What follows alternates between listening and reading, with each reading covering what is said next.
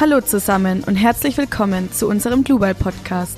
Der Podcast über Digitales und Innovatives aus dem Ingenieurbau. Wir sind Martina und Daniel und los geht's.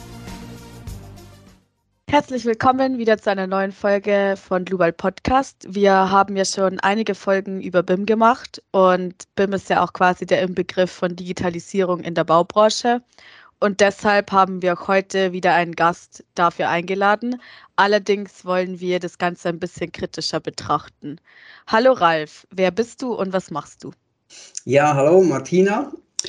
Ähm, mein Name ist Ralf Weineck, ich bin Architekt und ich bin äh, zurzeit auch BIM-verantwortlich BIM an einem Büro in, äh, in Chur. Das heißt, ich habe an sich eine klassische Architekturausbildung gemacht an der ETH in Zürich. Mitte 90er Jahre habe ich da abgeschlossen und kam dort schon das erste Mal in Kontakt mit ähm, CAD und so 3D-Modellen. Damals war das natürlich, man muss sich vorstellen, ziemlich rudimentär.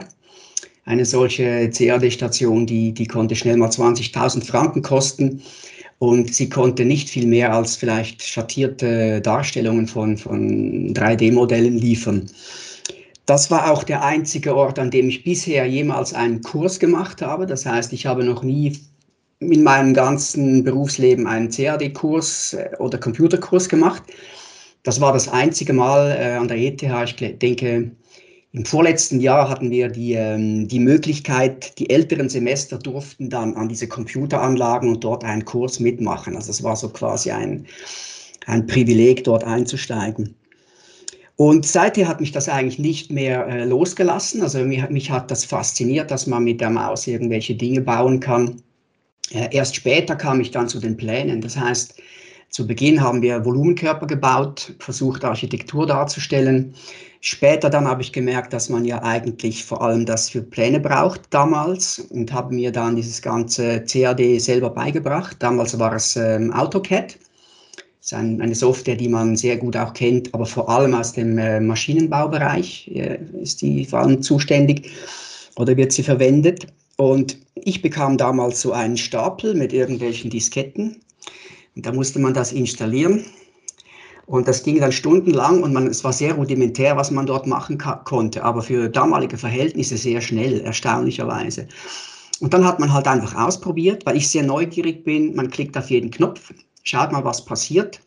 Und irgendwann mal waren das so weit, dass ich dann eben andere Leute unterrichten konnte. Das heißt, ich war dann zehn Jahre lang an einer Fachhochschule in Chur tätig. Ich habe dort den Leuten CAD beigebracht.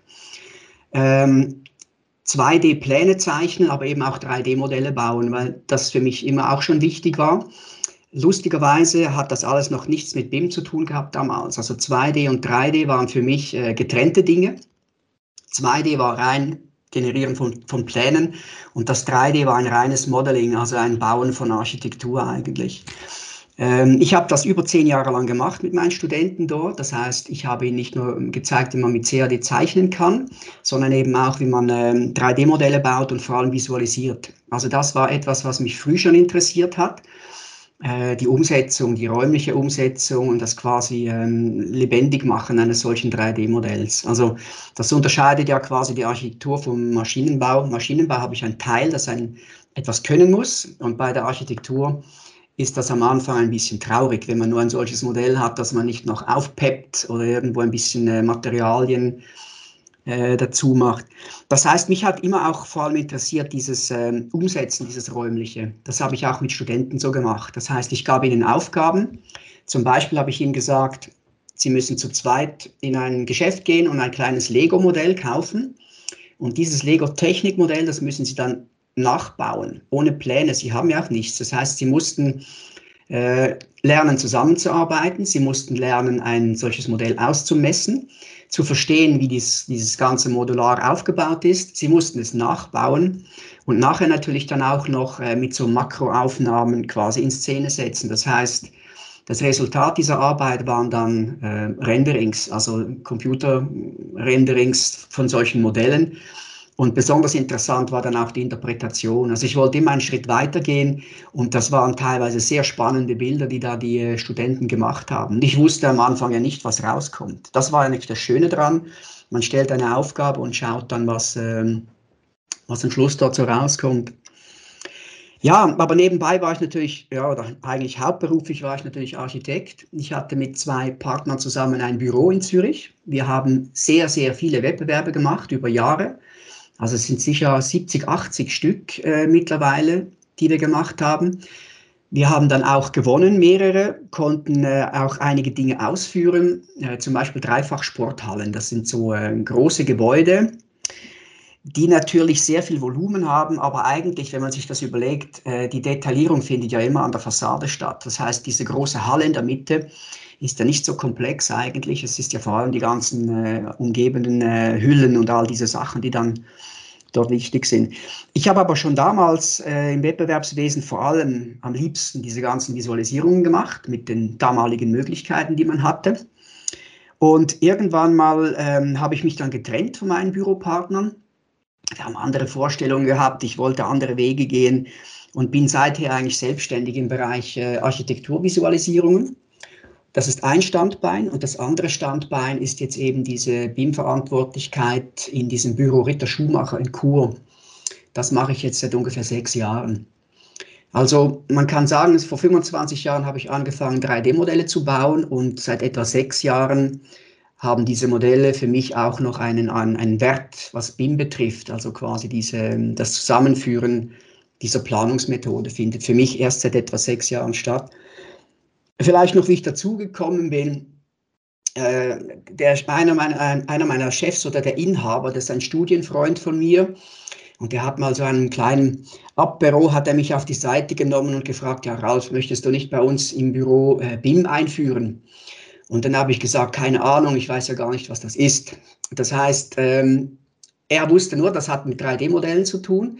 Ich wusste darüber noch gar nichts. Und so habe ich dann mich quasi eingelesen in diese ganze Materie. Also weil es mit 3D zu tun hatte, hat es mich natürlich sehr interessiert. Und dann fing man eigentlich so an, in diese ganze Materie hineinzuwachsen. Also quasi auch hier über äh, Recherche.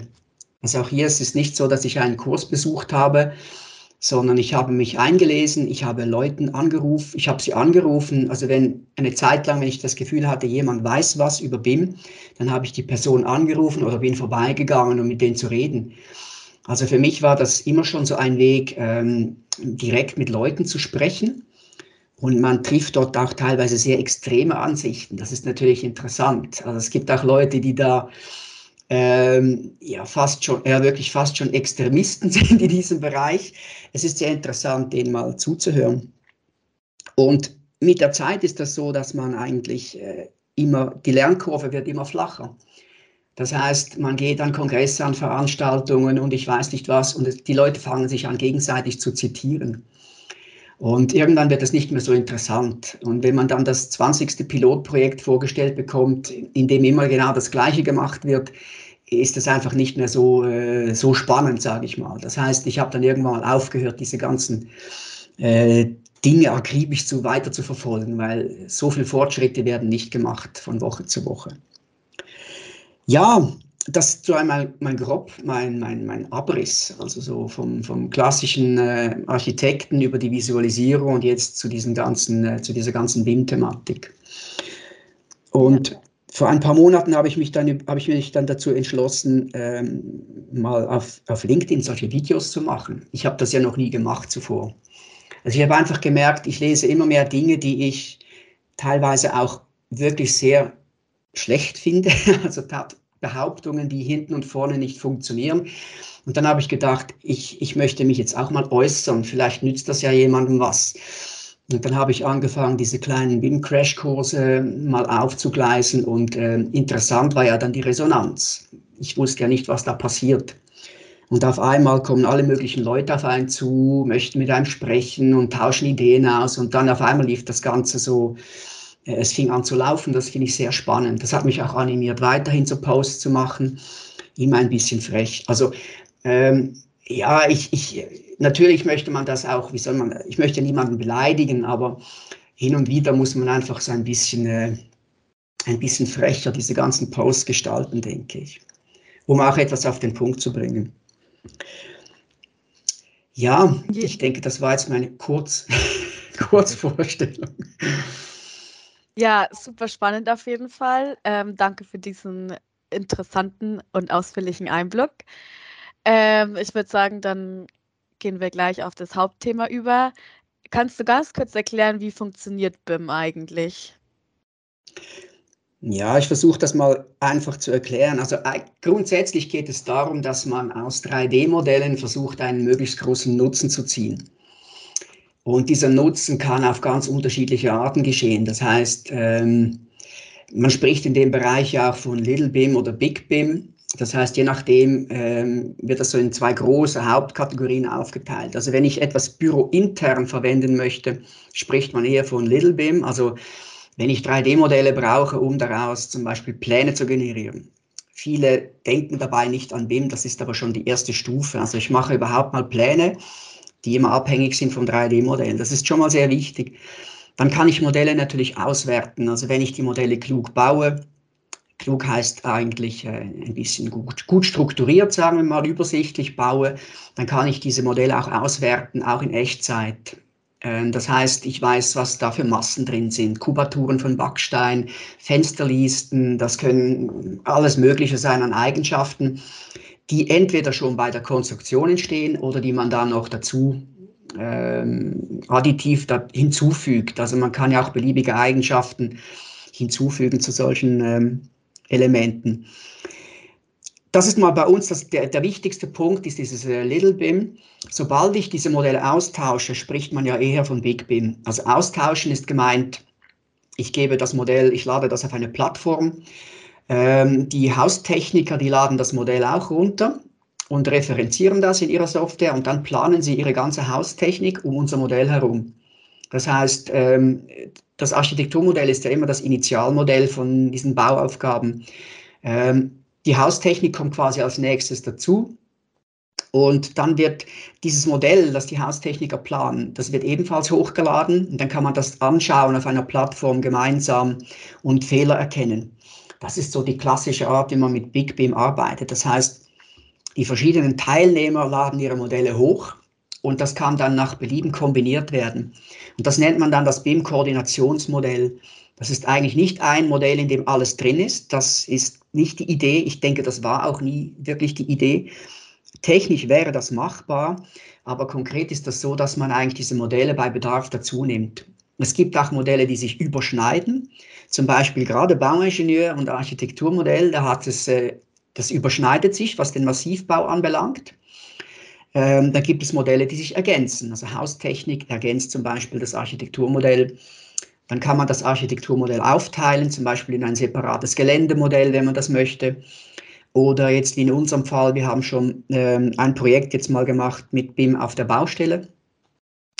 Dort hat man dann ganz eine andere Art von Modell und das wird dann mit dem äh, Baumeister vor Ort abgeklärt, was er denn gerne hätte. Und das ist vielleicht auch so etwas, was mir immer wichtig ist, diese ganzen, ähm, diese, diesen pragmatischen Zugang zu BIM. Das heißt, mich interessiert nicht, was in der Theorie, was man wie machen sollte, weil das interessiert mich tatsächlich nicht, sondern mich interessiert, was hat mein Gegenüber für Geräte oder was möchte diese Person? Und dann schaut man mal, wie kommt man dorthin. Also wenn ich jetzt einen Baumeister habe, der ein bestimmtes Gerät hat, ein Messgerät, äh, dann muss ich doch wissen, was dieses Gerät für Daten braucht und dann kann ich diese Daten zur Verfügung stellen. Und das ist frei von Normen, von Empfehlungen, von ich weiß nicht was, weil das nützt uns nichts. Deshalb habe ich ja auch schon ein bisschen gegen so Normen gewettert. Nicht, dass ich was gegen Normen hätte, nur sie sind einfach viel zu langsam. Also wir müssen heutzutage schon äh, Dinge lösen, für die es eigentlich noch gar keine Normen gibt. Das heißt, ich kann ja nicht warten, bis dann endlich mal diese Normen äh, schön formuliert worden sind. Ja, also das heißt, eigentlich kann ich mit BIM, es geht noch weiter, das heißt, ich kann auch, äh, also es gibt in, gerade im Bereich BIM to Field gibt es ja viele Dinge, die heute schon gemacht werden, die gar nicht so oft besprochen werden. Zum Beispiel der Backer. Ein Backer, der wird mit 3D-Daten gefüttert, äh, der weiß, bis wohin er buddeln muss. Und wenn er an dieser Sohlentiefe ist, hört er auf. Das heißt, man kann diese Backer bereits mit 3D-Daten füttern. Oder da natürlich, äh, wenn ich Leitungen einmessen möchte, das sind dann 3D-Modelle, die nur aus Polygonen bestehen, die sind dann im Raum angeordnet beispielsweise. Und der Baumeister kann dann diese Punkte nehmen und so dann genau seine, seine Abwasserleitungen ein, einmessen. Das sind völlig unspektakuläre Modelle, das gehört eben auch zu BIM. BIM ist nicht immer nur dieses, dieses farbenprächtige, komplizierte Zeug, sondern das können auch ganz einfache Modelle sein, die aber dann einen sehr großen Nutzen haben. Und zum Beispiel der Baumeister, der verwendet dann Etappierungsmodelle. Und die braucht er dann, um zu wissen, ähm, wie viel Beton er bestellen muss oder ob er allenfalls Etappen zusammenlegen muss oder ob er eben auch switchen kann. Das heißt, wenn jetzt eine falsche Betonlieferung kommt, zu viel, zu wenig, dann kann es sein, wenn er gut vorbereitet war, dass er eventuell etwas in eine andere Etappe nimmt und so weiter. Das heißt, es kann sein, dass der für den äh, Baumeister vielleicht 20, 30 Modelle da sind mit den einzelnen Etappen, wenn er das so möchte. Wenn er sagt, er möchte lieber ein Modell und das dann irgendwo gefärbt, kann man auch machen. Das heißt, wir sind da völlig frei, was wir ähm, diesen Unternehmern zur Verfügung stellen. Ja, und das sind mal solche Dinge. Und dann gibt es natürlich auch noch äh, im Bereich Einmessen gibt es viele Möglichkeiten. Das heißt, wenn man die Programme so füttert, dass Messpunkte zum Beispiel ins Modell einfließen, dann kann man vor Ort einen Laser installieren und der gibt dann alle Punkte an, zum Beispiel an denen eine Befestigung, äh, also Löcher gebohrt werden müssen für Befestigungen. Also man geht nicht mehr hin und misst das alles ein, sondern man stellt den Laser hin und der gibt mir eigentlich diese Punkte an der Wand und an der Decke an und dann bohre ich dort einfach ein Loch. Der nächste Schritt wäre natürlich, es wäre dann ein Roboter, der gleich von Anfang an diese Löcher bohrt. Also das ist dann ein bisschen auch eine Frage, die ich von euch gesehen habe, in welche Richtung könnte sowas gehen. Also wir sind jetzt immer so Schritt für Schritt, denke ich. Und das ist da auch, das ist für mich der wichtige pragmatische Ansatz. Also irgendwo zu schauen, was kann man heute machen und zu schauen, was kann man verbessern. Und zwar jetzt, also immer direkt jetzt bei der nächsten Baustelle, beim nächsten Projekt.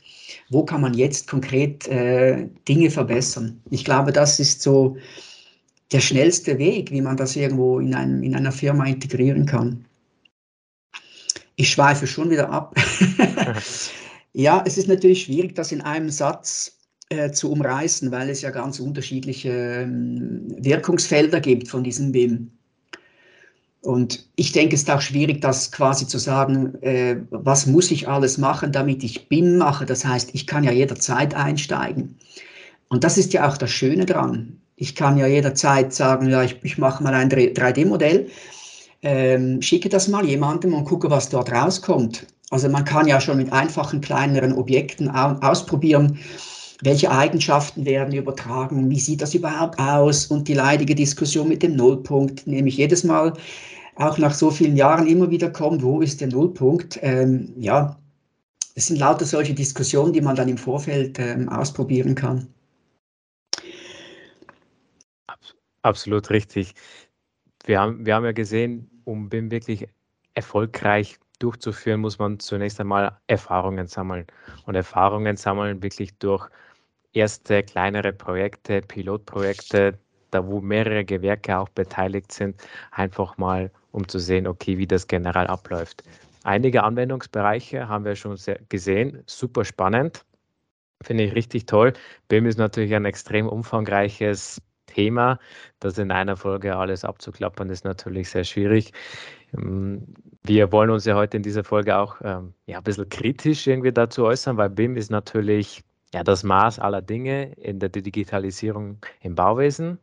Trotzdem, wenn man jetzt genauer auf Deutschland hinblickt, merke ich jetzt gerade bei uns in der ländlichen Region, dass BIM bei vielen noch nicht wirklich angekommen ist. Ja, und was, glaub, was glaubst du, woran das liegen könnte? Wo liegen denn die Herausforderungen oder Hürden, warum BIM immer noch nicht den Standard hat bei vielen Beteiligten am Bau oder im Bauwesen allgemein, wo es jetzt eigentlich sein sollte? Ja, ich denke, es fängt im Kopf an. Also ich habe das schon oft erlebt. Das heißt, ich hatte neulich mal einen Call mit jemandem, der so wissen wollte, was ich denn so im Alltag mache, so als BIM-Verantwortlicher. Und du musst schon fast äh, Psychologe sein, weil ähm, ich glaube, das Hauptproblem ist die Akzeptanz. Viele haben Angst vor BIM, sie sind skeptisch, weil sie wissen nicht ganz genau, was auf sie zukommt. Kommt. Und dann gehen sie automatisch davon aus, dass etwas Schlimmes auf sie zukommt, etwas sehr Aufwendiges, etwas, das sie noch nie gemacht haben und von dem sie keine Ahnung haben und sie sind plötzlich nicht mehr kompetent. Das sind lauter solche Ängste, die man hat. Und das ist etwas, das ich den Leuten eigentlich nehmen möchte. Deshalb mache ich, wenn ich Beispiele bringe, immer sehr einfache Beispiele. Also ich habe schon Beispiele gebracht, indem ich ein Lego-Männchen in einen Viewer geladen habe und die Leute wussten zuerst überhaupt nicht, was das soll. Sie haben jetzt ein super kompliziertes Modell erwartet und ich habe ein Lego-Männchen gezeigt und da konnte man auf diese Elemente klicken und dann war der Kopf eine bestimmte Bauteilklasse und der Fuß war eine Bauteilklasse und das war mit ein paar Eigenschaften abgefüllt.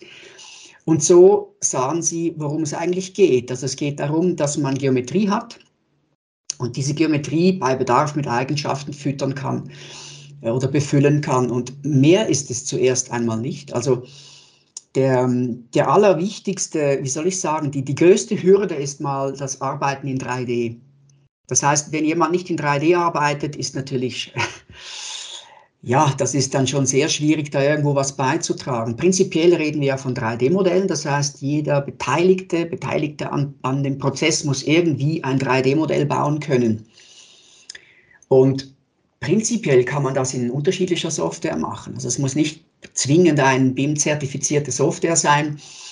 Ähm, konkrete Beispiele, wir haben mit Anlagenbauern zu tun, die riesige Anlagen uns liefern.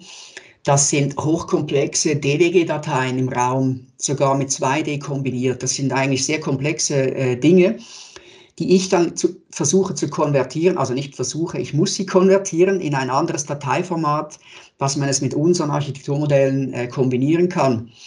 Diese Elemente, das sind teilweise eins zu eins modellierte äh, Schrauben und das über eine Anlage von 100 Metern. Man kann sich vorstellen, das sind riesige Datenmengen. Und mich interessieren ja dort überhaupt keine Eigenschaften. Aber ich muss wissen, ist da etwas im Weg, das vielleicht meine Leitung verunmöglicht. Das heißt, ich brauche eine solche Anlage in diesem Gebäude, um zu wissen, äh, wo ich darum herum planen kann. Das heißt, man kann durchaus mit ganz unterschiedlichen Dateiformaten kommen, solange die Modelle am gleichen Ort sind. Das heißt, diese Einfügepunkte stimmen, äh, kann man auch dort einen großen Nutzen aus diesem Ganzen ziehen. Aber ich denke, die, was man, was man immer so nicht, nicht so oft hört oder nicht so gerne hört, ist, dass die Baubranche eigentlich sehr konservativ ist. Obwohl man natürlich Architekten hat und Designer hat und so, das klingt ja alles so nach äh, wahnsinnig avantgardistisch, aber die Baubranche ist an sich ziemlich konservativ. Das heißt, diese Abläufe, äh, die werden eigentlich beibehalten und zwar aus einem ganz einfachen Grund, sie haben funktioniert bis jetzt. Das heißt, alles, was bis jetzt funktioniert hat, hat sich ja quasi bewährt und jetzt kann man nicht hingehen und sagen, und jetzt, das war jetzt alles doof, wir müssen das jetzt komplett neu machen. Das wird nicht funktionieren. Das ist das, was oft bei diesen BIM-Projektabwicklungsplänen so behauptet wird, dass man eben diese Prozesse ganz anders aufgleisen muss. Und das ist etwas, an das ich nicht glaube. Das heißt, es wird nicht funktionieren, wenn man sagt, wir müssen das alles komplett anders machen. Ich glaube vielmehr daran, dass man äh, bestehende Prozesse erstens mal verstehen lernt oder versteht und diese dann versucht anzupassen oder zu optimieren. Also gerade solche Sachen wie BIM to Field, indem man dann einen Bauunternehmer hat, der sagt, er möchte tatsächlich mal ohne Pläne arbeiten, also wirklich nur im 3D-Modell, und dass man das mit ihm zusammen anschaut und auch aufgleist. Und ganz wichtig am Schluss auch, wenn es dann geklappt hat, das auch irgendwo ähm, publiziert oder weitergibt, weil wenn der Baumeister das gemacht hat, dann ist er stolz auf sich, auf seine Arbeit. Wir sind stolz darauf, dass das funktioniert hat. Das heißt, alle können sagen, sie haben was Positives dazu beigetragen und das kann man natürlich dann für die nächste Baustelle weiterverwenden. Und so denke ich eigentlich, wird Schritt für Schritt das Ganze äh, sich verbessern. Und ich versuche auch den Leuten immer zu sagen, sie sollen einfach mal anfangen und zwar frei von diesen Normen. Ich bin immer ein bisschen ketzerisch, weil ich habe auch nie so funktioniert. Diese Normen, das war für mich, da habe ich nie reingeschaut. Also doch, ich habe, aber da, das ist einfach, äh, ja, es macht einfach keinen Spaß, solche Normen und solche hundertseitigen Excel-Tabellen durchzulesen. Äh, wenn ich nicht weiß, was mit diesen Daten passieren soll, kann ich das auch nicht unseren Planern vermitteln, dass das jetzt sinnvoll ist und sie dafür auch motivieren. Das wird nicht gehen. Es geht immer alles nur über Akzeptanz. Wenn ich aber kann, sagen kann, dass diese Informationen dort und dort gebraucht werden, dann sagt sich ein Planer, ach so, ah klar, machen wir euch das rein. Das heißt, diese Akzeptanz, die ist, die ist äh, sofort da. Und dann erreicht man auch vieles und keiner redet über Mehraufwand und Mehrkosten und, und Lernkurven und ich weiß nicht was, weil sie sehen ein, dass das, was sie machen, anderen auch nützen. Und ich glaube, das ist für mich so der wichtige Weg auch in diesem äh, ganzen Thema. Ähm, die Frage war noch, was ist so eine Hürde? Also einerseits ist es diese Unkenntnis, das heißt, man könnte abhelfen, indem man die Leute ausbildet in Form von Kursen, aber eben nicht Kursen nach Theorie, wie das irgendwo niedergeschrieben ist, sondern Kursen quasi aus der Praxis, also ganz konkrete Anwendungsfälle, wie man in einem Büro mit so mit diesen Themen umgeht, was da zum Beispiel Fallstricke sein könnten. Ähm, ich glaube, solche Kurse wären sehr nützlich. Vor allem auch wenn man sich überlegt, wer macht überhaupt diese 3D-Modelle, das ist auch noch interessant. Es wird nie von den Leuten gesprochen, die eigentlich diese Modelle bauen. Es wird immer nur gesprochen von BIM-Managern, BIM-Verantwortlichen, was weiß ich, aber die, die die Modelle bauen, das sind ja in größeren Büros, vor allem die Zeichner oder Techniker, wie sie auch heißen. Und die werden nicht ausgebildet in diesem BIM-Thema. Die, die machen eine Lehre und dort, äh, wenn Sie Glück haben, werden Sie mal mit BIM konfrontiert, in, vielleicht in Form eines kleinen Vortrages. Und das ist natürlich eine Riesendiskrepanz. Sie kommen raus auf den Arbeitsmarkt, kommen in ein Büro und dann heißt es, mach. Ähm, das, ist, das ist eigentlich ein Problem. Das heißt, wie kommt diese, dieses Wissen um BIM, wie kommt das zu den Leuten, die effektiv diese 3D-Modelle bauen? Ich denke, das ist so ein, ähm, ein strukturelles Problem, das wir heute haben. Ja, und äh, wie könnte man dann aber BIM-Skeptiker überzeugen, dass sie sich doch mit dieser Thematik auseinandersetzen? Ja, da gibt es verschiedene Fälle. Also ich hatte schon einen Fall, da war äh, in einem ein, ein Planerbüro, da war der Chef, war immer so ein bisschen skeptisch. Äh, das muss man sich auch so vorstellen. Dann hat man so Sitzungen, Startsitzungen, dann hat man vielleicht einen Chef und der kennt das nicht so, die Thematik, ist natürlich auch skeptisch und befürchtet mehr Aufwände also Aufwendungen. Das heißt, man, hat, man geht immer davon aus, Dinge, die man noch nicht kann, äh, das führt zu Mehraufwand, das wird dann teuer und so weiter, es lohnt sich nicht mehr.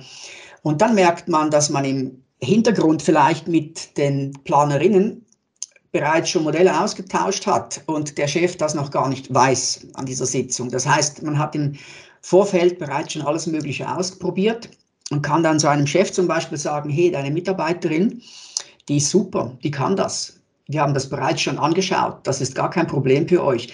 Und nachher merkt, ach so, meine Mitarbeiter können das ja.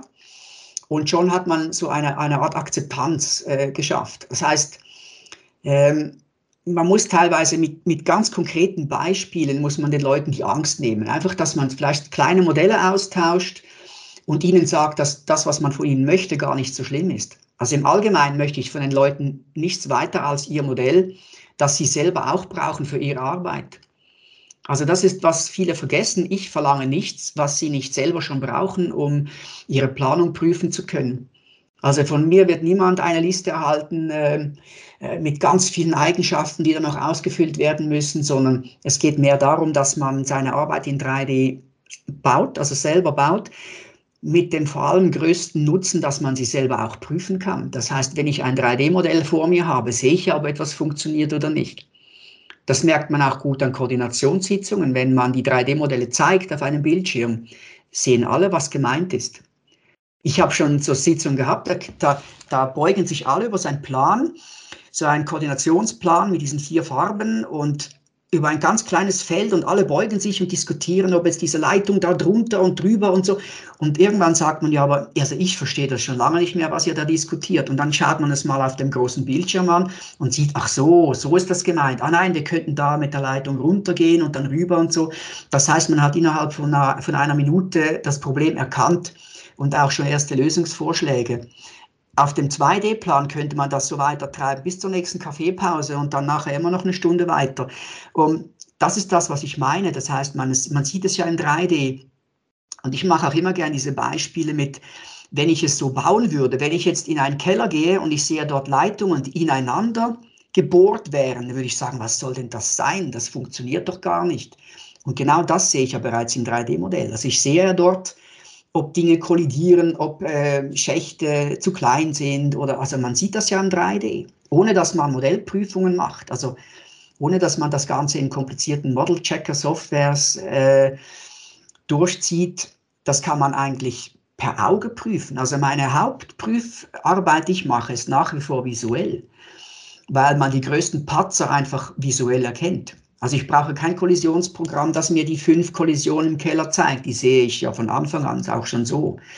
Schwieriger wird es natürlich, wenn, es, wenn die Modelle eine sehr hohe Qualität schon haben und ich dann auf Feinheiten schauen muss, dann kann man das natürlich automatisiert machen.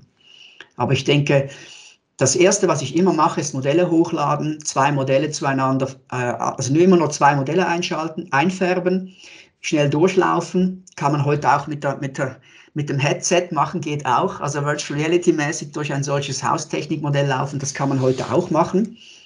Klingt alles super cool, ist ein bisschen anstrengend. Das ist natürlich, ich finde es komfortabler, auf einem Bildschirm das zu machen. Aber heute, wo alle nach, äh, in Richtung Metaverse und so schreien, dann muss man das natürlich mal ausprobiert haben. Ja, also ich denke, die, die größte Hürde ist nach wie vor ist wirklich das im Kopf, ähm, die, Akzeptanz der Leute äh, quasi einzufordern, indem man ihnen sagt, dass das nicht so schlimm ist, was man da von ihnen möchte. Also ich glaube, das ist so die, und natürlich die Bedienung der Software. Also man muss ja seine Software auch bedienen können. Das ist vielleicht der nächste Punkt. Ähm, ich habe ja auch schon so Posts gemacht mit diesen ganzen Softwarehäusern. Meiner Meinung nach sind die heute viel zu kompliziert.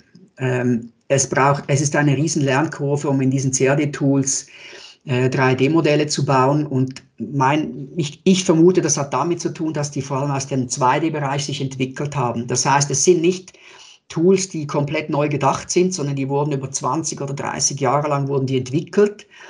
Und es wurde immer darauf aufgebaut. Und man sieht das auch gut, wenn ich in einem Büro bin und dem Zeichner oder Technikerin über den, die Schulter schaue, dann sehe ich dort einen Grundriss. Ich würde aber gerne ein 3D-Modell sehen. Das heißt, die Leute arbeiten oft im Grundriss. Sie verschieben Türen, Wände und so weiter und hin und wieder wechseln sie in eine 3D-Ansicht. Aber das heißt, ein Großteil deines Tages verbringt man im 2D-Plan. Das finde ich so ein strukturelles Thema. Wenn ich für mich Modelle baue in SketchUp, ich arbeite seit über zehn Jahren in SketchUp, das ist keine BIM-Software, also auf jeden Fall nicht ohne Plugins. Dort habe ich gar kein 2D. Ich kann gar nicht. Natürlich kann ich horizontal draufschauen auf mein Modell, aber ich bin immer in 3D. Also wenn ich was modelliere, schaue ich das von unten, von der Seite, von überall, ich schneide und so weiter. Das heißt, oder ich schiebe was 20 Meter rüber, modelliere, schiebe es 20 Meter zurück. Also es gibt ja ganz unterschiedliche Arten zu arbeiten, aber es ist immer dreidimensional. Das heißt, ich sehe immer genau, was ich mache. Also ich muss das ja nicht nochmals prüfen, sondern ich bin ja immer drin in dieser, in dieser Materie. Das ist aber, weil ich die Software gut kenne und das erwarte ich natürlich auch von einem Zeichner oder von einer Technikerin. Man sollte seine eigene Software einfach so gut beherrschen, dass man vernünftige Modelle bauen kann. Und das, glaube ich, ist so das Wichtigste. Welche dieser Software man verwendet, ich glaube, das ist dann wieder sekundär. Es gibt ja so vier, fünf große Player auf dem Markt. Ähm, die können ja alle, ich sage jetzt mal, vernünftige Modelle bauen, aber man braucht natürlich auch die Kenntnis, wie man, äh, wie man diese Modell, diese Werkzeuge anwendet.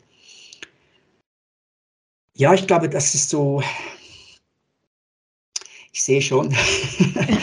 ja, ja. Nee, ähm, aber wie würdest du dann sagen, dass man BIM in sein Unternehmen integrieren kann? Ich glaube, das Wichtigste ist mal der, der Wille, die Absicht, dass man die, mit dieser Methode etwas erreichen möchte. Und dann ist es tatsächlich so, dass man Dinge mal ausprobieren sollte. Also wenn ich ja Modelle auswerten möchte, muss ich ja mal schauen, wie reagiert denn so eine Auswertungsliste beispielsweise. Also das habe ich so in unserem Büro gemacht. Äh, ich habe mal diese Tools, diese Auswertungen studiert, wie funktioniert das und dann macht man kleine äh, Beispieldateien und dann geht man mal an ein größeres, quasi scharfes Projekt. Das heißt, wenn man jetzt wie bei uns mit Archicad arbeitet, dann kann ich im Hintergrund, kann ich diese Auswertungslisten generieren und der Zeichner, der merkt im ersten Moment nichts davon, weil man kann ja im Teamwork äh, arbeiten und ich kann dann quasi im Hintergrund diese Listen machen, also quasi in seiner Datei und kann diesen Zeichner dann sagen, schau mal auf dieser Liste sind Elemente drauf, die zum Beispiel noch nicht klassifiziert wurden. Und dann kann ich dem Zeichner sagen, ähm, du musst schauen, dass du diese Elemente nimmst und quasi denen die richtige Klasse zuteilst. Das heißt, wenn diese Liste leer ist, haben wir keine Elemente mehr, die keine Klasse haben. So kann man ein Modell auch ein bisschen aufräumen. Oder ich kann eine Fensterliste machen ähm, und dann schaue ich mal, was möchte ich für Eigenschaften haben. Und diese Eigenschaften, die muss man einfach sehr, sehr, sehr sorgfältig auswählen. Das ist etwas, was viele zum Beispiel ein bisschen unterschätzen. Eine Liste, die sieht ziemlich einfach aus, aber ich kann bei dieser Liste muss, muss man sich so vorstellen, ich kann in diesem Modell nach Dingen suchen und kann sagen, was soll von diesen Dingen dargestellt werden. Also wenn ich jetzt sage, such mir alle Fenster, dann kann ich sagen, äh, was möchte ich davon wissen? Zum Beispiel, in welchem Geschoss bist du? Was hast du für eine Nummer? Was hast du für eine Größe? Vielleicht Materialien und so weiter. Ich kann einfach die wichtigsten Dinge mehr auflisten lassen und diese Dinge kann ich dann exportieren beispielsweise und kann sie dann einem Kostenplaner äh, auf den Tisch legen, weil die Leute dann meistens nicht an diesen CAD-Daten arbeiten. Das hat auch mit dieser hohen Arbeitsteilung zu tun. Also es ist ein bisschen Wunschdenken, dass eine Person in dieser Datei alles macht. Also theoretisch ist das machbar, das, das Werkzeug kann sowas, aber der Spezialist, der die Kosten, der Kostenplanungen macht, ist nicht der gleiche, der ein 3D-Modell konstruiert ist vielleicht auch nicht der, der den Austausch macht mit Fachplanern. Das heißt, es gibt verschiedene Leute, die an, an einer solchen Datei arbeiten und die müssen wie so aneinander vorbeikommen. Und ich glaube, deshalb ist es auch wichtig, mit so kollaborativen Werkzeugen zu arbeiten. Einerseits in diesem Büro und natürlich dann auch außerhalb ähm, über Plattformen. Und ich glaube, so muss man anfangen. Man geht mal hin und sagt, gut, LittleBeam, der größte Nutzen ist natürlich im eigenen Büro. Ich kann das Modell auswerten.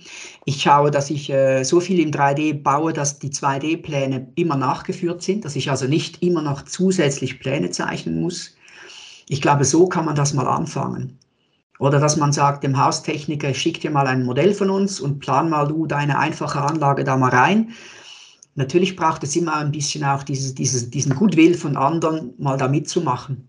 Aber ich denke, es kann auch ein Wettbewerbsvorteil sein, wenn man merkt, dass andere 3D arbeiten, dann ist das natürlich ein Vorteil für die nächsten äh, Planungen. Man muss nicht immer alles neu aufgleisen. Hm. Hey, du hast jetzt einen interessanten Punkt genannt. Ich schicke ich schicke jetzt dem einen Fachplaner das Modell. Die Modelle können ja in Form von verschiedenen Formaten geliefert werden. Und da bewegen wir uns jetzt im Bereich Offenheit. Es gibt ja auch zwei andere Möglichkeiten, oder das heißt zwei andere Möglichkeiten, noch zwei weitere Stufen hinsichtlich der BIM-Arbeitsweise. Das ist dieses Closed BIM und Open BIM. Möchtest du da vielleicht auch mal kurz erwähnen, wie das ja?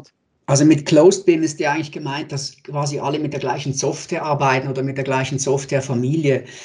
Und das ist eine Einschränkung, die, ich sage mal, von ganz großen ähm, Bauherrschaften gefordert werden könnte. Das ist vielleicht auch von Bauherrschaften, die schon das x-mal gemacht haben, die sagen bei uns, diese ganze Datendurchgängigkeit, das haben wir mal aufgegleist, durchgespielt. Wir möchten das so. Und weil wir das so möchten, bezahlen wir das auch. Also ich habe von solchen Fällen schon gehört in der Chemiebranche, Chemieindustrie, die da gesagt haben, was braucht ihr? Okay, bezahlen wir so im Sinne von, das ist ja egal, ob da noch drei, vier Rechner oder, also da redet man, redet man ja von ganz anderen Größenordnungen. Denen ist einfach wichtig, dass diese, diese Datenstrukturen durchgehen beispielsweise.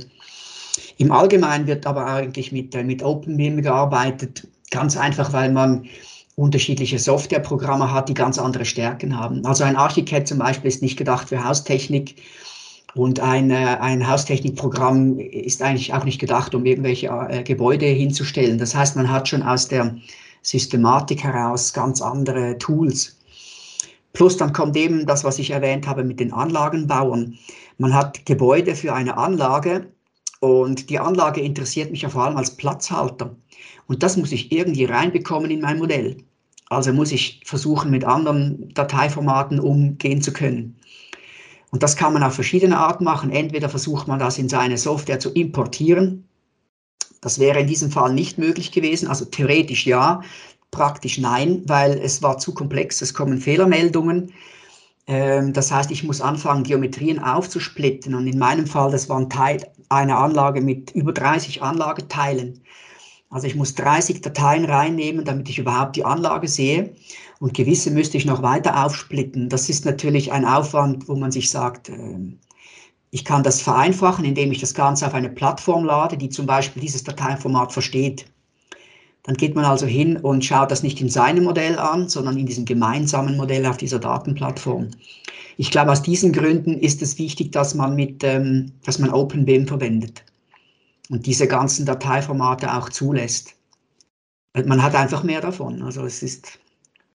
Ja. Ähm, du hast ja ganz am Anfang auch schon vom BIM to Field gesprochen. Was ist das eigentlich?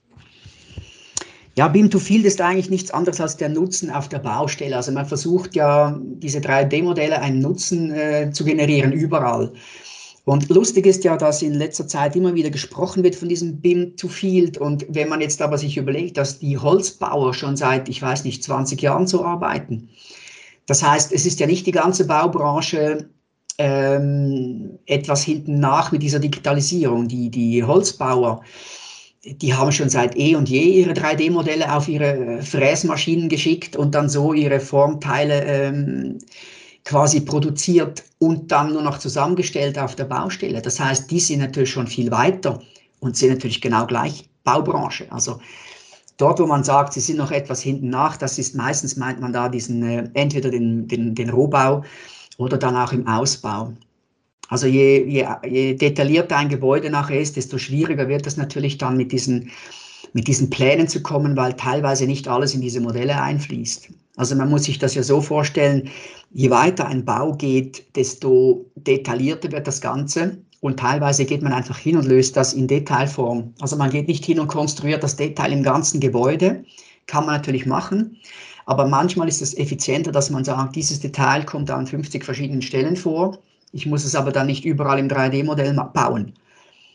Das ist eigentlich so eine Ansatz, Ansichtssache. Wenn man sagt, man möchte das nicht, muss man eben alles 3D aufbauen. Das kann man machen.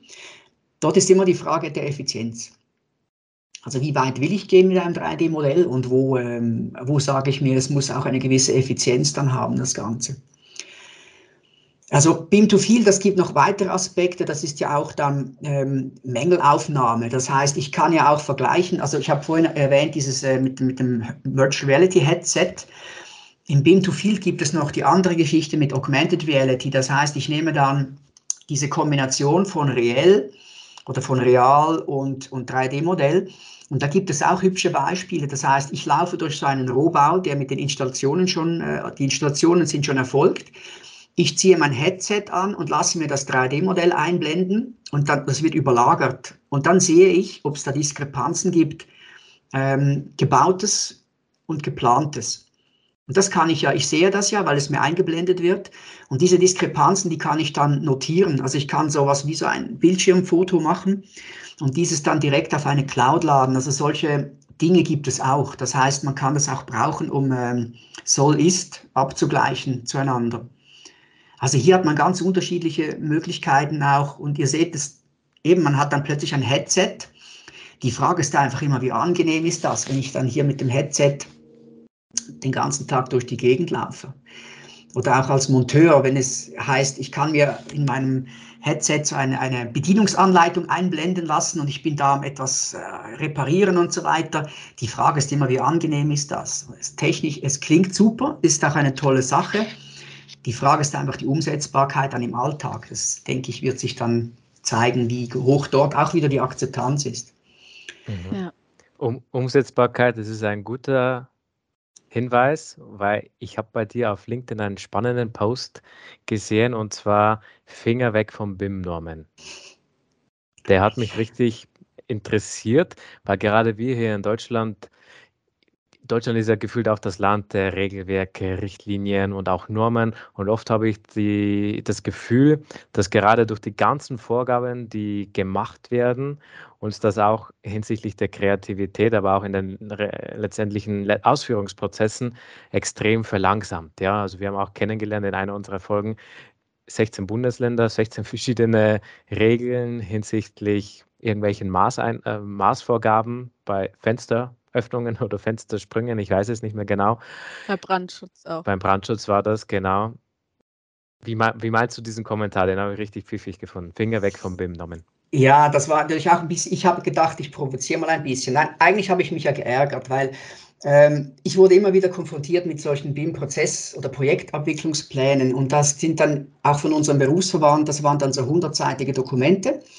Und in der ersten Fassung gab es nochmal 100 Seiten Dokumentation zu diesem, zu diesem Schriftstück. Also man hatte dann 200 Seiten durchzulesen und das macht, das macht einfach keinen Spaß, wenn man das durchliest. Also muss man das äh, anders angehen. Und bei diesen Normen, das war ja schon früher so im 2D-Zeichnen. Also es gab damals schon von unserem Berufsverband so Layer-Strukturen, also wie man die zu benennen hat und so weiter. Und dann bekommt man in einer frühen Phase, man hat dann solche Dateien bekommen mit der theoretischen Layerstruktur, das war dann in einem Excel an, dargestellt. Nachher öffnet, öffnet man die Datei äh, schaltet alle Layer oder alle Ebenen aus und möchte sich die Parzellengrenzen ein, anzeigen lassen. Und was ist dort drauf? Ein Brunnentrog. So, und das war genau das Problem, oder? Das heißt, die Dateien, die sind teilweise unstrukturiert gemacht. Das heißt, die sind so gut, wie eben der Zeichner, Zeichnerin das macht. Und das ist bis heute so das hat sich ja nicht verbessert. Das heißt, wenn ich heute, ich habe mit sehr vielen verschiedenen Leuten zu tun, weil ich ja auch noch Visualisierungen mache. Ich bekomme 2D-Pläne, 3D, ich habe auch schon äh, Scans, also alles bekomme ich. Und jetzt muss man sich vorstellen, ich muss ja trotzdem arbeiten können, ob ich jetzt eine genormte Layerstruktur habe oder nicht. Ich muss ja diesen, dieses, dieses Teil diesen Datenbrei muss ich ja irgendwas damit anfangen können. Das heißt, ich muss, ich kann ja nicht hingehen und zehnmal hin und her schicken und sagen, du hast das nicht richtig aufgeräumt. Wenn ich das gemacht hätte, hätte ich jetzt noch nie einen Kunden gehabt bis heute. Das geht gar nicht. Das heißt, man muss mit dem Material, das man erhält, muss man versuchen, etwas Kluges zu machen. Und das ist bei den 3D-Modellen genau gleich. Es gibt Modelle, übrigens auch unsere Modelle, wenn die rausgehen, die sind noch lange nicht perfekt. Man muss einfach schauen, wo ist die Unperfektion und spielt sie in dem Moment eine Rolle. Wenn ich zum Beispiel ein Modell auswerten will, dann spielt es sehr wohl eine Rolle, ob neben dem Gebäude noch einen Haufen Teile rumfliegen, die man während der Arbeit zum Reinkopieren gebraucht hat. Weil ich arbeite ja auch oft so, ich habe auf der Seite so ein paar Teile hingelegt, die ziehe ich dann in mein Modell rein und so und dann löscht, löscht man das wieder. Und wenn ich aber ein Modell auswerte, dann darf das nicht drin sein, weil natürlich alles gefunden wird. Also wenn ich da ein paar doppelte Elemente habe, habe ich die sofort drin. Und ich glaube einfach, man sollte auf, ähm, auf solche Dinge achten. Eine Datei sollte aufgeräumt sein. Sie sollte so sein, dass eine andere Person damit arbeiten kann. Und das steht ja nicht in einer Norm drin. Das heißt, ich muss nie versuchen, im Alltag mit dem teilweise nicht so strukturierten Elementen umzugehen. Wenn ich jetzt warte, bis alle auf diesem Level sind, dass sie das perfekt beherrschen, dann werden wir nie mit BIM arbeiten können, weil ich habe solche Tests schon mit Studenten früher gemacht, mit kleinen Bibliothekselementen und habe gesehen, was für ganz kleine Übungen schon zu einem riesen Chaos führen können, weil einfach jeder etwas ein bisschen anders bezeichnet. Nicht der eine schreibt was falsch, der andere schreibt es groß und klein, einer hat einen Buchstaben vergessen, so. Man führt das alles zusammen und statt einem einzigen Layer hat man dann plötzlich acht. Und diese acht Layer, da weiß ich ganz genau, was drauf ist, weil man sieht das schon den Layern an, also was ist, wie sie geschrieben sind und so weiter. Das heißt, ich habe den Leuten immer gesagt, ihr müsst das so machen, dass jemand anders mit eurem Plan weiterarbeiten kann. Also wenn irgendwo Höhenlinien steht, dann weiß ich, dass da eben keine Parzellengrenzen drauf sind und eben auch kein Brunnentrog, sondern das sind Höhenlinien. Und die kann ich ja dann weiter unterteilen, wenn ich das will, in Halbmeter, Meter. Das ist ja mir völlig über, überlassen. Aber wenn ich das so mache, dass das jemand liest und versteht, kann diese Person jederzeit weiterarbeiten mit, diesem, mit diesen Daten. Und das ist einfach das, es ist reiner Pragmatismus. Ich hätte auch gern, wenn alle ihre Modelle so bauen würden, wie das der Mr. Spock machen würde, sage ich mal, oder? Raumschiff Enterprise. Genau. Also wenn, wenn alle so hochpräzis und logisch etwas aufbauen würden, hätten wir alle diese Diskussion gar nicht, sondern man würde mal festlegen, wie hätte man das gern, alle würden das machen und es wäre perfekt. Nur, wir sind nicht perfekt. Und das ist einfach am Anfang war ich viel strikter. Ich wollte unbedingt, dass das gut funktioniert und alles. Und irgendwann sagt man, hm, die Menschen, das funktioniert nicht so. Die funktionieren anders. Man braucht eine gewisse Unschärfe. Und diese Unschärfe braucht es eben auch in den Prozessen. Und das ist das, was ich meine. Es muss etwas funktionieren, auch wenn es nicht ganz perfekt ist. Es ist vielleicht eine nicht zertifizierte Software, die etwas gemacht hat. Es sind vielleicht noch nicht alle Eigenschaften drin. Die Frage ist ja, brauche ich überhaupt die Eigenschaften? Ein Planer war mal schockiert, als ich ihm gesagt habe, die brauche ich, die, das ist mir egal. Ich brauche die nicht. Ich brauche die Durchmesser der Rohre in diesem Zeitpunkt oder zu diesem Zeitpunkt, weil ich, mich interessiert das, ob es Kollisionen gibt oder ob ich Schächte vergrößern muss, ob der Schrank dann plötzlich zu klein wird und so. Mich interessiert die äußere Geometrie. Dich selbst sollte das aber interessieren, was es für ein Material ist, weil du könntest dein Modell auswerten. Das heißt, das, was ich vom Planer möchte, ist ja nicht etwas Zusätzliches, sondern nur das, was für mich wichtig ist. Und wie denkst du, wird BIM die Zukunft des Bauwesens verändern? Ich denke, genauso wie es das jetzt schon macht. Also alle, die, die jetzt sagen, es wird der große Rums und Knall kommen, das ist natürlich völliger Mumpitz, weil es wird ja jetzt schon angewendet, äh, teilweise mehr oder weniger. Das heißt, es gibt jetzt schon Bürogebäude, die ohne Pläne gebaut werden, beispielsweise, gibt es schon. Äh, und es gibt Gebäude, die nach wie vor alles in 2D geplant wird. Es gibt ja eigentlich beides. Und dann gibt es natürlich immer mehr Hybridformen. Wir selber haben auch Projekte, in denen zum Beispiel gerade vielleicht der Bauingenieur nicht 3D arbeitet, aber zum Beispiel ein Sperrzonenmodell abgibt. Das heißt, ich habe zwar kein Tragwerksmodell, aber ich habe ein Modell und dann sind da so Kuben drin. Und wenn ich diese Kuben in mein Modell lade, dann sehe ich, aha, das sind so Stellen, da darf keine Leitung durch, aus statischen äh, Überlegungen. Also man kann natürlich auch mit solchen Modellen etwas anfangen. Das heißt, ähm, ich versuche einfach, je mehr jemand bieten kann, desto mehr macht es natürlich Sinn. Aber man muss auch Leute mit ins Boot nehmen können, die dann ähm, vielleicht nicht so viel damit anfangen können. Umgekehrt geht es auch so weit, dass plötzlich ein Unternehmer anruft und sagt, ja, er möchte gerne eine Sprinkleranlage bauen. Wir hätten doch da irgendwo so 3D-Modelle, hat er gehört. Dann sagt man, klar, man macht ihm einen Zugang zur Datenplattform oder zum Projektraum und dann kann er diese relevanten Modelle für sich selber runterladen. Das heißt, ähm, ohne dass das ein großes Problem wäre und ohne dass man da über BIM gesprochen hat. Also es wird immer mehr diese Anforderung kommen der Leute, hey, ihr macht doch das sowieso 3D, wir hätten das gerne. Wir haben jetzt verschiedene so Use Cases, die wir ausprobieren, auch mit, mit äh, Brandabschottungen automatisiert und so weiter. Das heißt, es gibt Leute, die jetzt das scheinbar können. Sie nehmen das Architekturmodell, sie nehmen das Haustechnikmodell und merken, wo diese kollidieren und dort gibt es Brandabschottungen und die können die ganz genau klassifizieren. Also wie sollen die sein, wie groß, was für Material, damit das dann für die Brandschutz oder Brandschutzpolizei oder wie das denn da heißt, äh, konform ist. Das heißt, man kann auch dort den Unternehmern Modelle zur Verfügung stellen, damit sie ihre Produkte ein, äh, besser planen können. Und das sind Dinge, die wir nicht von Anfang an wissen in einer Ausschreibung, sondern das sind Dinge, die plötzlich auf einen zukommen. Das heißt, äh, wir schauen, was passiert, was für Anforderungen auf, an uns gestellt werden und versuchen das eigentlich laufend in diese Richtung zu entwickeln. Und ich glaube, die großen, dass man jetzt, ich habe neulich einen, Post gesehen auf LinkedIn, da hat jemand mit einem äh, Gipser, ein, ein, ein Roboter, der hat dann so diese, diese Wand abgeschliffen also so eine Rohverputzwand, dann da so abgeschliffen und so. Ein anderer hat dann gepostet, ja, wir müssen schauen, dass der dann nicht dem Maurerroboter in dem Weg ist und dem Anzeigeroboter. Also am Schluss haben wir lauter Roboter in einem Raum, die dann sich gegenseitig quasi auf die virtuellen Füße stehen. Also man muss einfach ein bisschen aufpassen, dann in, in welche Richtung das gehen kann. Und ich glaube nicht, dass jetzt alles komplett automatisiert schon ablaufen kann. Wie das aussehen könnte, da, da, braucht man ja nur ins Kino zu gehen. Also wenn ich in einen Kinofilm gehe, es wird ein Raumschiff äh, abgeschossen, dann kommt das in einen Hangar, schwebt natürlich, und dann käme ja niemand auf die Idee, da irgendwo mit einem äh, Anzug drauf rumzukrabbeln und da, sondern da hat man irgendwelche äh, Drohnen, Reparaturdrohnen.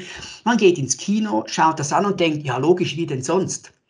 Und dann geht man auf die Baustelle und äh, dort ist das einfach sehr rudimentär. Und ich glaube, diese dieser Widerspruch ist manchmal spannend. Also man hat im Büro Leute, die 2D zeichnen, gibt es immer noch. Und die gehen dann auf dem Nachhauseweg, sitzen sie im Zug und spielen irgendein 3D-Game auf ihrem Handy. Dieses Game ist ja dann 3D und sie machen im Alltag eigentlich 2D-Pläne. Das heißt, es gibt solche Diskrepanzen, die, die äh, sehr spannend sind, denke ich. Also ich denke, dieses BIM, es ist ähm, schon lange eigentlich da, es wird einfach immer mehr verwendet und in immer, immer mehr Bereichen.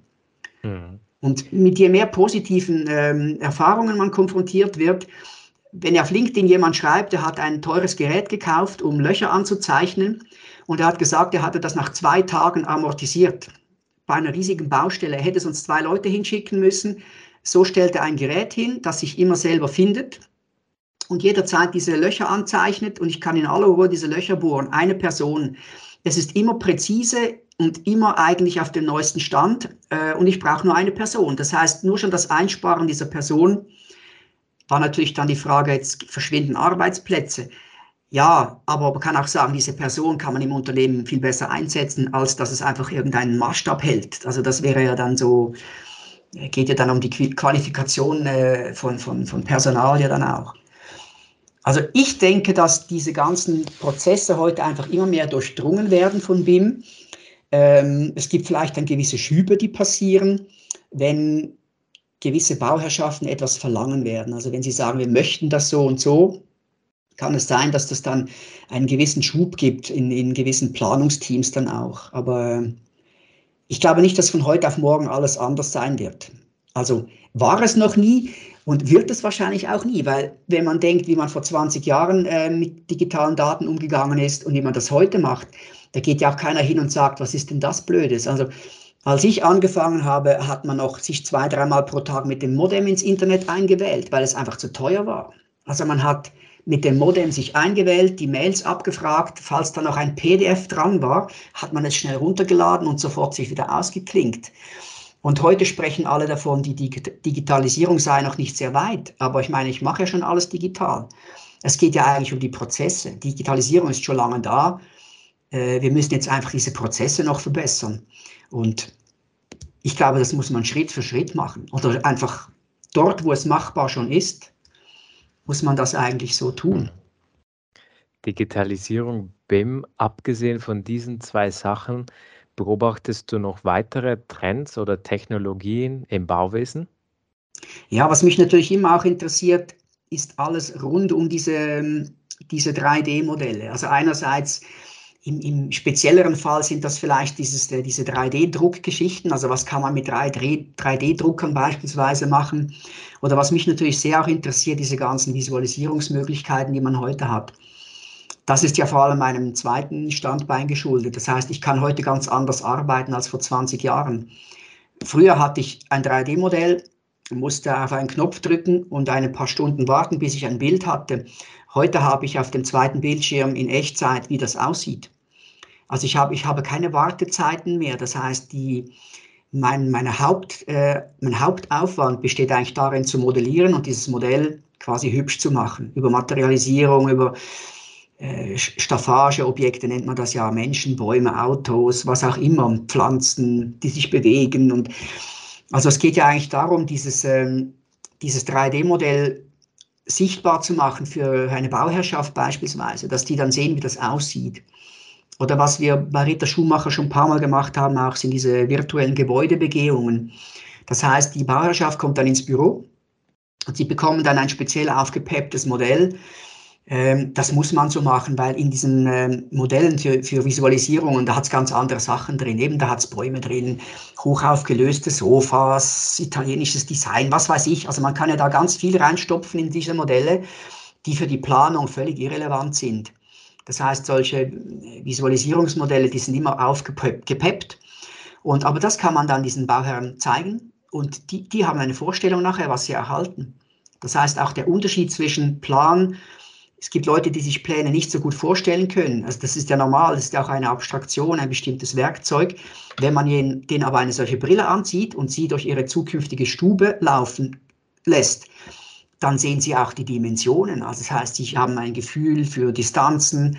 Und je nachdem, mit was für Software man arbeitet, kann man auch in Echtzeit zum Beispiel Materialien austauschen. Haben wir so noch nie gemacht, kann man aber.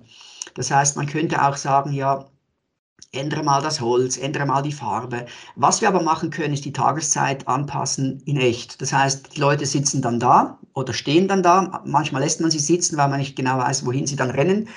Wenn sie ihr Headset aufhaben, muss man vorsichtig sein. Äh, und dann kann man sagen, ja, und jetzt ich bin am Computer nebendran und lasse dann so die, die, die Sonne durchlaufen. Und dann sehen Sie, wann die Sonne abends in Ihre Stube reinkommt beispielsweise und wie auch die Lichtstimmung ändert. Und das sind solche Dinge, die man natürlich sehr gut machen kann, auch mit, äh, mit Virtual Reality. Also ich finde solche Sachen spannend. Ich kann mir auch vorstellen, dass man in Zukunft vielleicht tatsächlich Koordinationssitzungen mit einem Headset macht. Ich habe immer wieder darüber gelesen, ähm, ja, es ist die, äh, die, die Akzeptanz auch hier. Auch ich habe eine Oculus Quest dann gekauft. Ich werde mich diese Woche noch mit jemandem versuchen, im Metaverse zu treffen. Das ist ja etwas, was es vor 20 Jahren schon gab in Form von, von, von Second Life, sage ich mal. War ja interessant, hat aber irgendwie nicht funktioniert oder, oder nicht äh, die, die, nötige Akzeptanz gehabt. Und wenn man dann so ein Headset anhat, es ist einfach, es, hat, es drückt. Ähm, als Brillenträger wenn man die Brille anhat, ist es mühsam. Es ist einfach nicht, macht nicht so Spaß. Jetzt, ich habe mir Linsen reinschleifen lassen, kann man machen heute. Man kann extra, dass es etwas komfortabler ist. Aber wenn man das Ding eine Stunde anhat, es ist, es ist nicht ganz einfach, oder? Diese, diese, wie, wie wohl fühlt man sich, wenn man die ganze Zeit das Gehirn überlistet? Und ich glaube, das sind solche Dinge, wo man einfach ein bisschen realistisch sein muss. Also auch diese, ich probiere gerne aus, aber am, am Ende des Tages muss es ja auch irgendwo umsetzbar sein. Und wenn es das nicht ist, wird es einfach schwierig. Die, ja. ja. Und wenn du jetzt einen Wunsch, wenn du jetzt einen Wunsch frei hättest, was würdest du in der Bauindustrie ändern? ja, über die Frage habe ich mir einen, den Kopf schon zerbrochen. Also was ich sicher machen würde, weil ich denke, das würde der Sache dienen, ist Leute besser auszubilden. Das wäre etwas ähm, mein Wunsch. Und zwar, dass man den Leuten ähm, den Zugang zu 3D-Modellen vereinfacht. Also quasi, dass man sie anlernt, ganz unkompliziert mit dieser 3D-Materie umzugehen. Also nicht ein super kompliziertes CAD-System kennenlernen müssen, sondern ihnen mit ganz einfachen Möglichkeiten eigentlich zeigt, was ist überhaupt ein 3D-Modell und was kann man mit solchen Dingen erreichen. Also diese in Form dieser diese Ausbildung. Ich glaube, das wäre, wäre sehr wichtig. Und das andere, was sich so ein bisschen eingebürgert hat heute, ist immer diese, diese rollende Planung. Also ich verstehe, ich, gut, ich verstehe es bis heute noch nicht, was es für ein Vorteil sein soll, wenn man immer alles möglichst schnell, Baueingaben möglichst schnell, alles möglichst schnell macht, äh, zu einem Zeitpunkt, an dem man noch zu wenig weiß.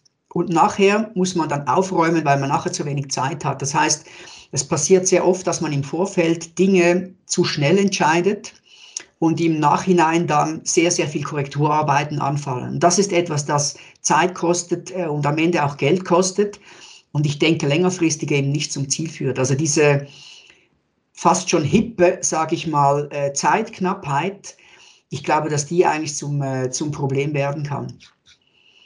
Ja, mhm. und was würdest du jungen Ingenieurinnen und BerufsanfängerInnen für die Zukunft raten?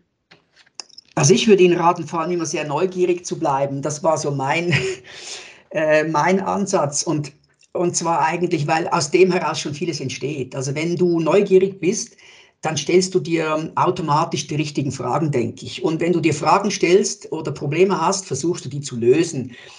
Und wenn du ein bisschen gewöhnt bist, nachzudenken, wirst du auch Lösungen finden und, und dich austauschen mit anderen, wie die das gemacht haben. Das heißt, diese ganze Lernkurve, glaube ich, die funktioniert vor allem über die Neugier.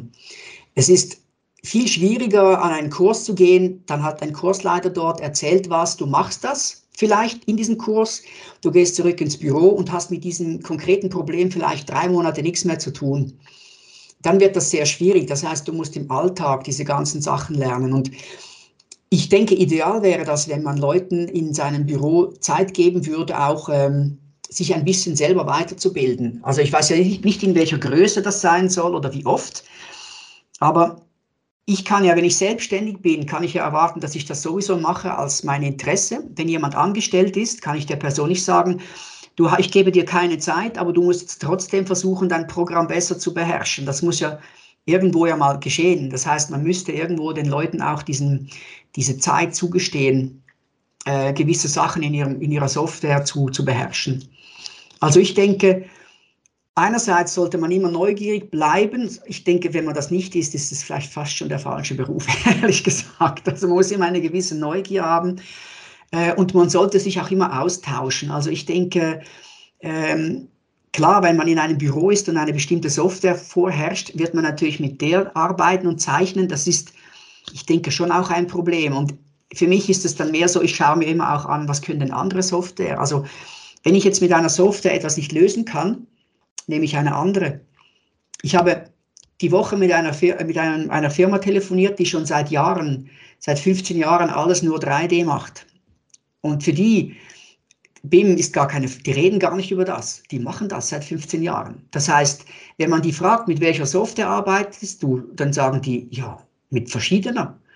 Genau aus dem Grund, was kann welche Software und wie kombinieren sie das am besten? Und das haben die für sich derart optimiert, dass sie alle Projekte so durchziehen seit scheinbar 15 Jahren. Also vor 15 Jahren haben sie angefangen und heutzutage ist das ebenso, um wieder den Kreis zu schließen zu dieser Normierungsgeschichte, dass offenbar Leute die Normen schreiben, bei denen vorbeigeschaut haben auf der Baustelle, wie die das denn so machen.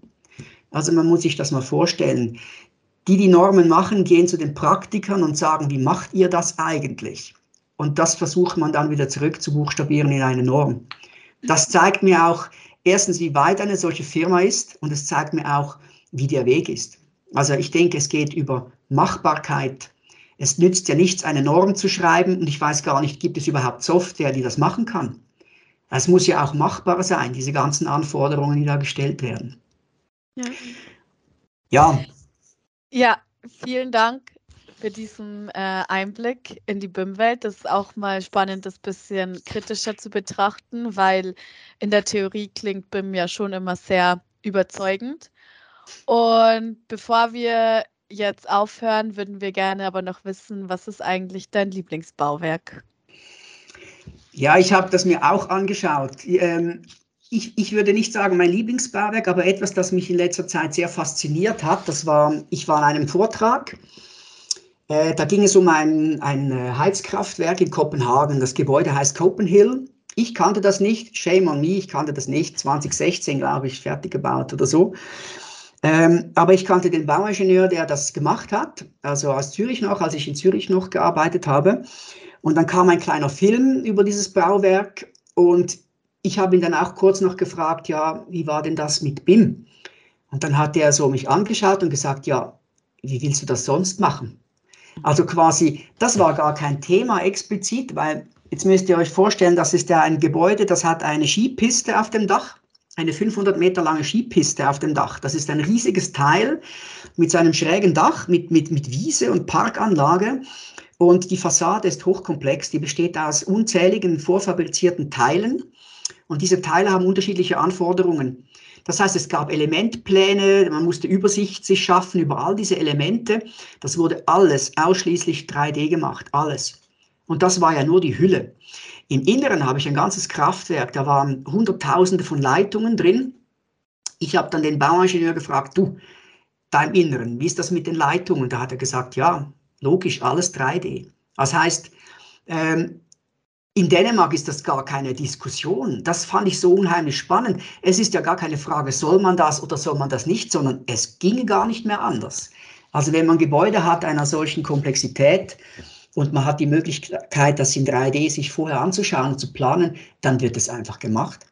Und das hat mich einfach beeindruckt, abgesehen davon, dass es natürlich cool ist, ähm, wenn man auf einem Gebäude Skifahren kann und man da auch noch mit dem Skilift hochfahren kann. Also das ist, also man lacht ja Tränen, wenn man das sieht. Und es gibt ja ganze Freizeitangebote, die nur auf diesem Dach ähm, stattfinden. Das fand ich eigentlich spannend. Also im Hintergrund die Technik, die man sowieso angewendet hat, über die man gar nicht mehr sprechen muss.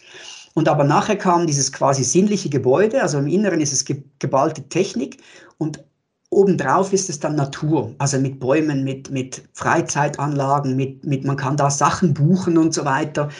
Und ich fand das sehr, sehr spannend. Also eigentlich so ein, mit, mit äh, ein sehr technisches Gebäude quasi auf eine sinnliche Art nachher umgesetzt. Und das BIM selbstverständlich war. Das hat mir imponiert, so als mein, sagen wir mal, im Bereich BIM äh, beeindruckendes Gebäude, ja. ja. Ja, super. Vielen Dank, dass du heute bei uns Gast warst. Und ja, ich würde sagen, dann auf Wiedersehen und tschüss. Gut, Dankeschön, hat mich gefreut. Tschüss. Tschüss. Tschüss.